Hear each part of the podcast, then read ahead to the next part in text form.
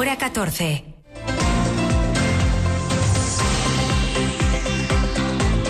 Lo que pasa. Lo que importa en Asturias. Pablo Canga.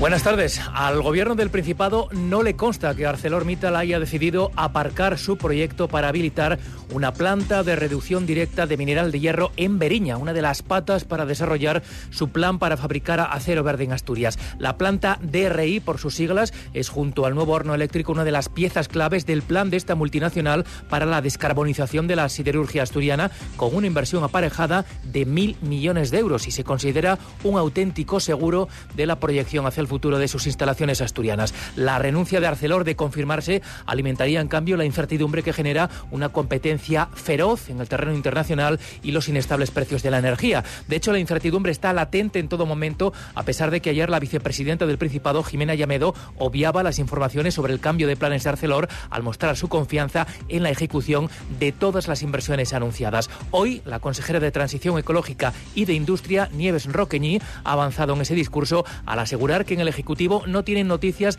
de ninguna novedad en ese sentido. El Principado mantiene la misma hoja de ruta y en lo que está en su mano trata de dejar resuelta la tramitación administrativa para que Arcelor pueda comenzar a ejecutar sus inversiones en cuanto así lo decida. No sabemos que haya cambios, nosotros seguimos trabajando muy intensamente.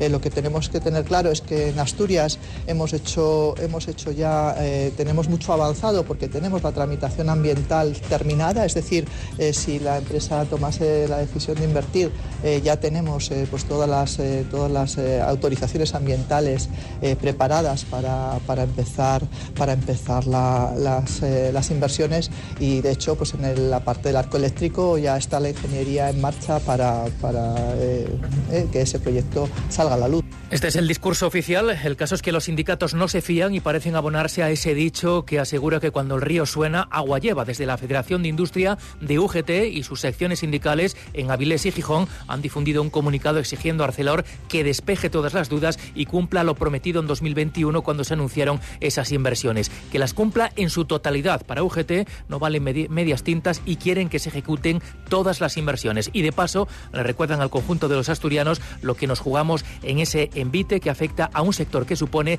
el 12% del Producto Interior Bruto Regional. Pero al margen de la preocupación por Arcelor, hoy estábamos pendientes de una visita, la del secretario de Estado de Transportes, al que en el gobierno del Principado esperaban esta mañana en Oviedo con una larga lista de demandas y parece que al menos hay respuesta positiva respecto a uno de los asuntos capitales. El secretario dice sí a mejorar las bonificaciones del peaje del Huerna. Enseguida vamos con ello.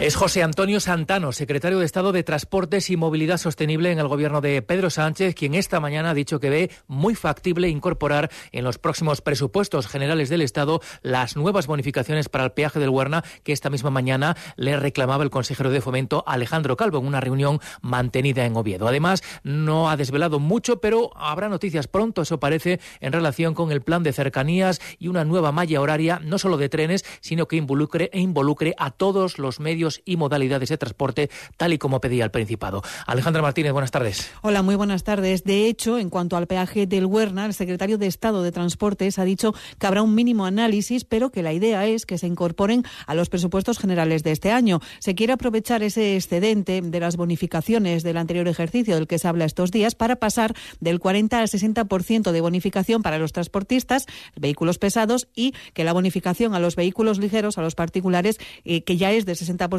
sea desde el primer día y no desde el tercero como es ahora. Es uno de los asuntos que creemos que fin, que es factible llevar adelante.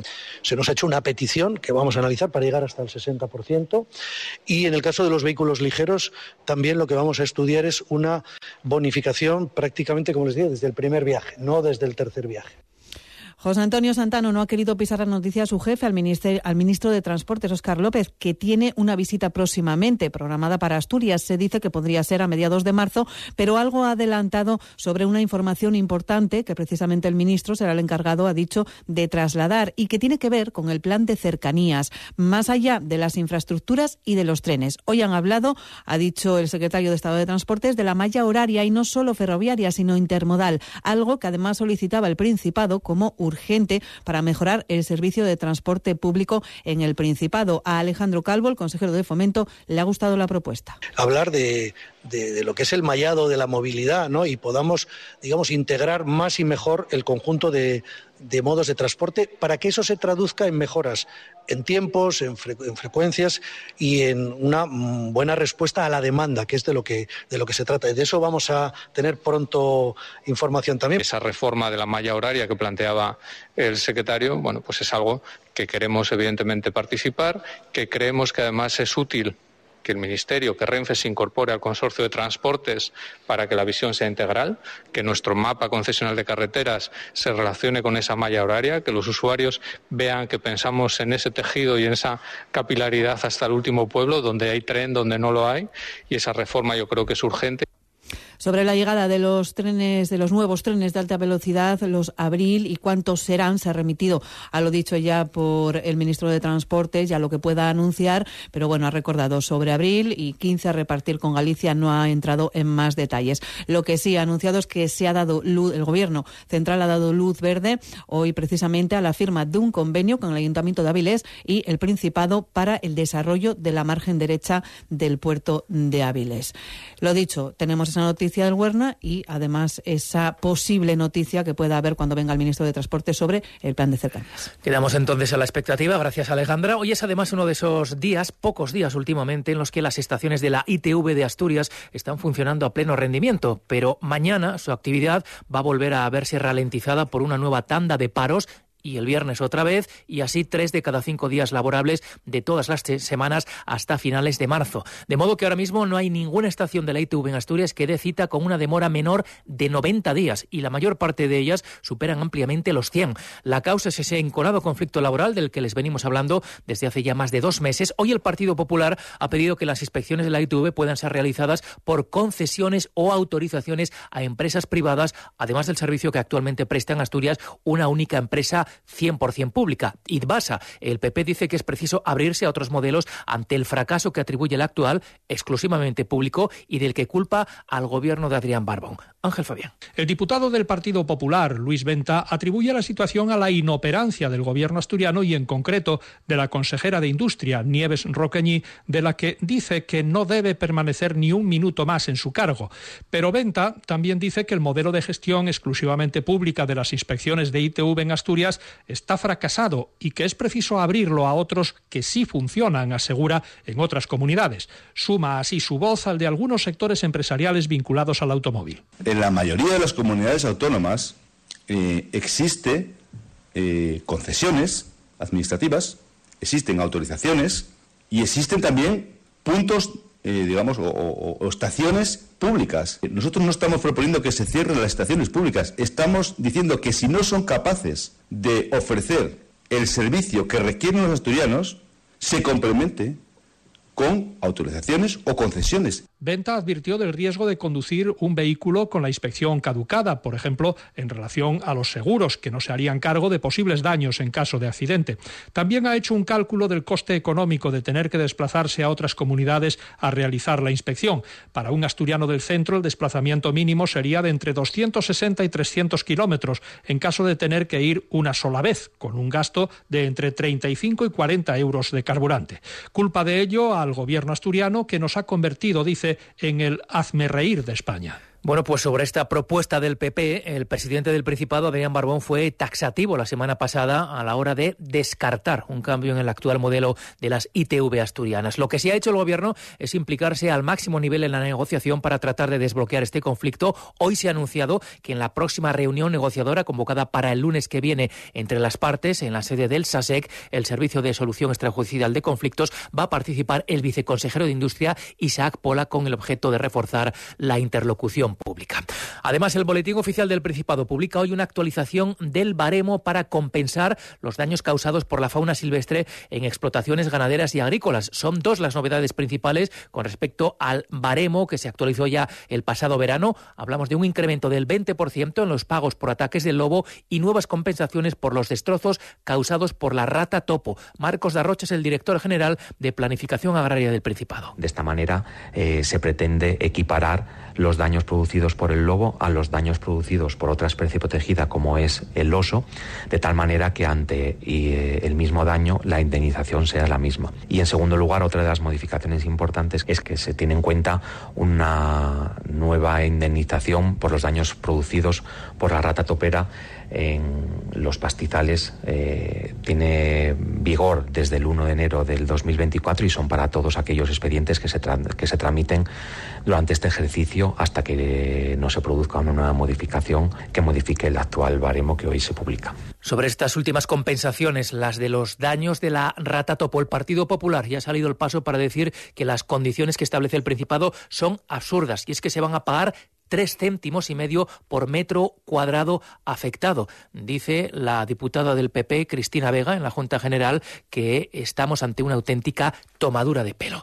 Hoy también hemos eh, conocido alguna novedad sobre la extensión de un insecto potencial transmisor de enfermedades graves para los humanos, para los animales domésticos y también para los salvajes aquí en Asturias. La garrapata, que se ha convertido en un problema de primera magnitud, lo que ha llevado al SERIDA, al Servicio Regional de Investigación Agroalimentaria, a realizar un estudio sobre una de las posibles vías de su diseminación, las aves migratorias. Pues bien, las conclusiones son relativamente tranquilizadoras, ya que el SERIDA ha observado que la incidencia de la garrapata en estos pájaros es baja. Durante los dos últimos años se han analizado casi 1.700 ejemplares de distintas especies y solo el 2,5% portaba este parásito. Por lo tanto, el riesgo de transmisión de enfermedades por esta vía es reducido.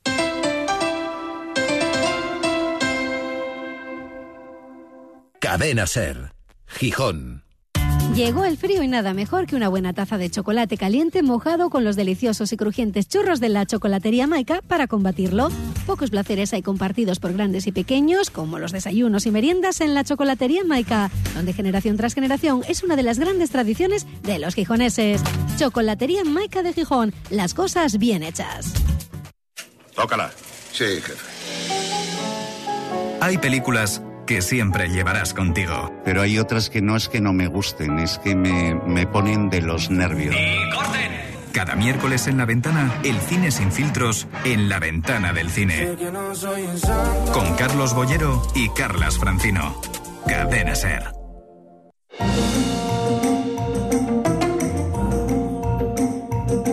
Cadena Ser.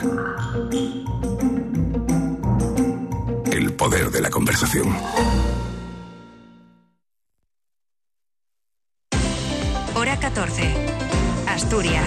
2 y 18 minutos de la tarde, Oviedo estrenó el pasado día 1 de enero, aunque sea de forma oficiosa, su condición de capital española de la gastronomía 2024. Ahora toca ejercer como tal. De momento, esta mañana, en el Salón de Plenos del Ayuntamiento y con asistencia de las autoridades locales y regionales al primer lugar, al primer nivel, asistido incluso el presidente del Principado, se ha celebrado el acto de firma que oficializa la concesión de ese título que ahora la ciudad pretende aprovechar al máximo durante todo este año.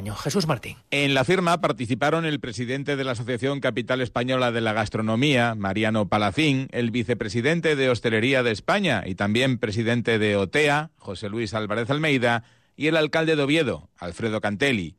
Cantelli solicitó toda la ayuda al gobierno del Principado para que la capitalidad gastronómica de la ciudad se transforme en la de Asturias. Tenemos que trabajar todos juntos, dijo, poniendo de ejemplo el caso de La Vega, donde ha existido un entendimiento entre todas las administraciones implicadas. Que la gente no viene a Oviedo, desayuna en el hotel, come en el hotel, cena en el hotel, no viene a Asturias.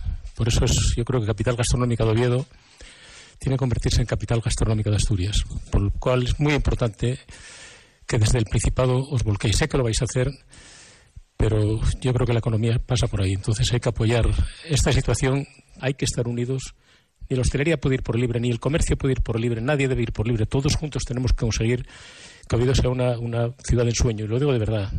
El presidente del Principado, Adrián Barbón, que asistió como invitado, comprometió todo su apoyo a la ciudad para este y para otros eventos, actividades o proyectos que se puedan organizar en la capital, acreditando las palabras del alcalde en relación a que lo que es bueno para Oviedo es bueno para Asturias. Barbón se mostró además encantado con el lema escogido para esta capitalidad, Cocina que conquista. Pero yo creo que esa cocina que conquista es una forma también de conquistar Oviedo a los hombres y mujeres que a través de esta capital la conozcan y también, por supuesto, que conozcan a toda Asturias. Que todo el mundo sepa que desde el Gobierno de Asturias queremos lo mejor para Oviedo.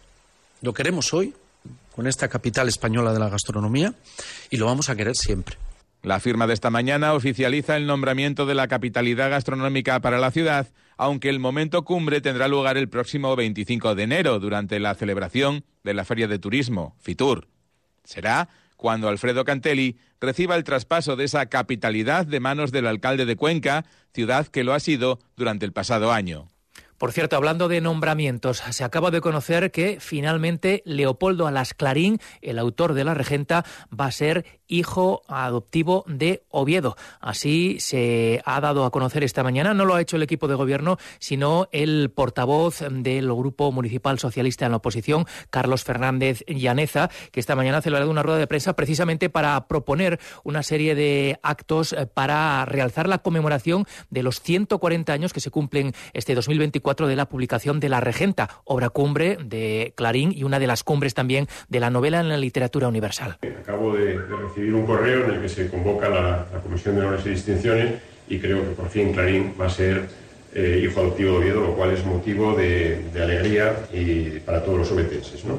Pero creo que tenemos muchos más, hay muchas más actividades que se podrían ir haciendo para, para que esta, esta conmemoración tenga el, el realce que realmente merece. ¿no? Y entre esas otras eh, actividades, esas propuestas del PSOE, destaca la colocación de placas en todas las calles en las que residió el autor o en algunas de las principales ubicaciones de sus obras, también la restauración del monumento que tiene en el campo de San Francisco.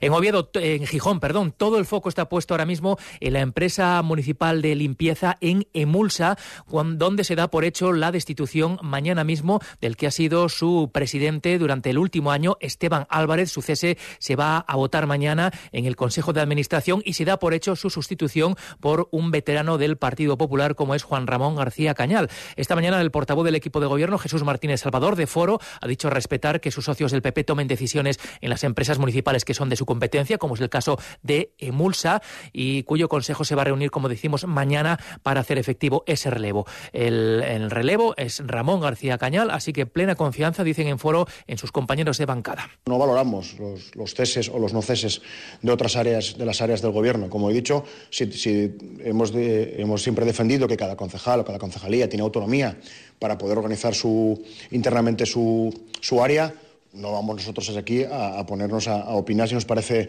bien o mal las decisiones que toman. Lo que tenemos es confianza plena en todos los concejales que forman parte del Gobierno y respetamos y están respaldadas sus, sus decisiones.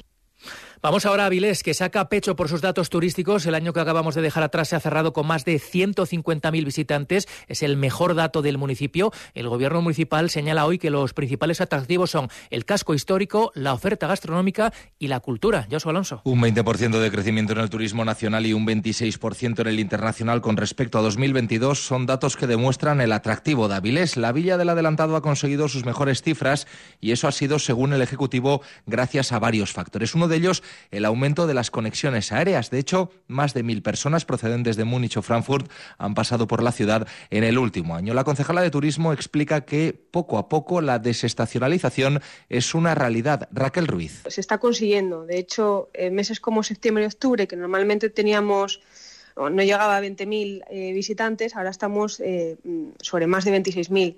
Cuando vemos los datos y vemos ese aumento del 26% del turismo internacional, eh, vemos que sobre todo eh, son personas que vienen de, de, donde se han aumentado esas conexiones, es decir, de Alemania y también de Gran Bretaña. ¿Qué encuentra el turista en Avilés? Ruiz señala a tres aspectos clave, la gastronomía, la oferta cultural y el casco histórico. Sobre todo se enamora de, como no, del casco histórico, las peatonalizaciones de diferentes zonas, precisamente también por la facilidad de, de moverse, ¿no? Es una ciudad bastante accesible, luego también la gastronomía. Eh, no tiene nada que ver la oferta gastronómica que teníamos hace unos años Avilés con la que estamos empezando a tener ahora. Ciudad cultural eh, tanto en Meyer como también del Teatro Palacio Valdés. La presidenta de la Mancomunidad Comarca Avilés se muestra convencida de que el crecimiento será mayor con la llegada de la alta velocidad al municipio el próximo mes de marzo, algo que se materializará en el convenio que se firmará con Renfe la próxima semana en Fitur. No se han cumplido los vaticinios de la Junta de Galicia, ni el cambio en el régimen de vientos, ni la intensificación de las corrientes, ni la situación de marejada. Esos cambios no han afectado lo más mínimo al flujo de peles plásticos procedentes del buque Toconao, que se supone, según el vaticinio que hacía la Junta de Galicia, llegarían de forma importante a las costas de Asturias y de Cantabria, pasando de largo por las rías gallegas. Al final, la llegada de estos residuos sigue siendo muy poco importante, sigue siendo mínima. Lo ha confirmado esta mañana el consejero de Fomento, Alejandro Calvo, que no obstante ratifica que el Principado mantiene la máxima alerta. Por lo menos 24 horas más seguirá activo el nivel 2 del plan por contaminación marina. No, no, no. Está estabilizado. Nosotros cuando hacemos declaraciones eh, las hacemos eh, con conocimiento de causa. Cuando se habla de las cantidades eh, que llegan, se dan estimaciones. Cuando se habla de peso, bueno, pues estamos hablando de miles y miles de pequeñas partículas que hay que retirar una a una y que evidentemente si hubiesen tenido una toxicidad directa hubiesen sido un problema muy serio que seguramente nos situaría en, otra, en otro estado de opinión, con lo que yo estoy muy satisfecho con el trabajo. Vamos a mantener además este estado en nivel 2 durante esta semana para evaluar qué es lo que sucede durante estos días. De tribunales, la Audiencia Nacional ha decidido procesar al expresidente de Duro Felguera, Juan Carlos Torres Inclán, y al exconsejero delegado del grupo, Ángel Antonio del Valle, por los presuntos sobornos para la construcción de una central térmica en Venezuela en el año 2009, un contrato valorado en 1.500 millones de euros. La Sala de lo Penal de la Audiencia ha avalado la decisión del juez Ismael Moreno y ha rechazado, por tanto, los recursos contra ese procesamiento de Torres Inclán y de dos ex viceministros del gobierno venezolano, los supuestamente beneficiados por unos pagos de más de 100 millones de dólares a través de sociedades interpuestas para que influyeran a favor de Duro en la adjudicación de esos contratos. Salen indemnes otros dos colaboradores de los directivos de Duro sobre cuyo proceder el magistrado Joaquín Delgado aprecia prácticas irregulares pero que no llegan a alcanzar relevancia penal pues no conocían el auténtico contexto de sus actuaciones. Así las cosas, Torres Inclán y del Valle serán procesados por corrupción internacional, falsedad en documento mercantil y blanqueo de capitales. El Festival de Cine de Gijón fue lo mejor de la cultura en Asturias en 2023. Así lo ha dictaminado la Fundación Contemporánea, que cada año evalúa la oferta cultural en España. En el caso de Asturias, el año pasado fue el Festival de Gijón, seguido del Museo de Bellas Artes de Asturias, con sede en Oviedo. Aunque ni Gijón ni Oviedo se cuelan de las ciudades con la mejor oferta cultural, la de más calidad o la más innovadora, un ranking que lideran Madrid y Barcelona, pero en el que se cuelan ciudades de menor tamaño, como Bilbao, Málaga, San Sebastián o incluso Santander. De la cultura al deporte. Y para eso, para hablar de esas noticias, saludamos a Cali González. Buenas tardes. Buenas tardes. Mario González, el nuevo fichaje del Sporting ya está en Gijón. El delantero burgalés ha llegado hace unos minutos. Esta tarde pasará el reconocimiento médico y firmará su nuevo contrato. Llega cedido por Los Ángeles, de la MLS estadounidense, y su presentación oficial está prevista para mañana. Es la primera incorporación rojiblanca en este mercado, pero posiblemente no la última. El lateral Cote, que coincidió con el nuevo jugador rojiblanco en el Villarreal, daba hoy alguna referencia sobre él. Cuando yo estaba ahí, él estaba en el filial y, subía con nosotros. No te voy a, a vender la moto porque cuando yo estuve con él era muy joven, un jugador que referente ahí arriba, que nos puede pues ayudar igual a ese juego de espaldas, a darnos más continuidad. El equipo, mientras, ha puesto a preparar el partido de Tenerife sin Insúa ni Zarfino. Y por su parte, en Real Oviedo, el Grupo Pachuca ya tiene cerrado el fichaje de Santiago Omenchenko, el centrocampista de 20 años que llegará al Oviedo en principio con ficha del filial. Se incorporará al primer equipo ya cuando termine su concentración con la sub-20 de Uruguay y Omenchenko será el tercer refuerzo invernal, sin descartar que pueda haber otra incorporación más antes del cierre del mercado. Hoy el equipo ha vuelto a los entrenamientos para preparar la cita contra Racing de Ferrol. Se ausentó de la sesión Carlos Pomares con permiso del club porque acaba de ser padre y no trabajó Lucas Aijado por precaución. Carrión, respecto a los lesionados, no recupera ninguno, pero sí a los sancionados Dani Calvo, Yerluengo y Abel Bretones. El Oviedo tratará de buscar la primera victoria del 2024 ante uno de los mejores equipos hasta la fecha y que todavía no ha perdido en su estadio. De cara a ese compromiso contra el Racing de Ferrol, ya se han agotado las 650 localidades enviadas por el club gallego. Y del tiempo, decir que hoy es otro día de temperaturas totalmente extemporáneas aquí en Asturias. De hecho, así lo atestiguan los 17 grados que, por ejemplo, tienen ahora mismo en Pola de Somiedo. Estamos muy pendientes, además del viento. El pronóstico anuncia la posibilidad posibilidad de rachas huracanadas, sobre todo en zonas de montañas. De momento, sin llegar a tanto, se están registrando rachas por encima de los 70 kilómetros hora, por ejemplo, en el puerto de Leitaregos. De cara a esta tarde, posibilidad de lluvias débiles y dispersas, sobre todo en el suroccidente.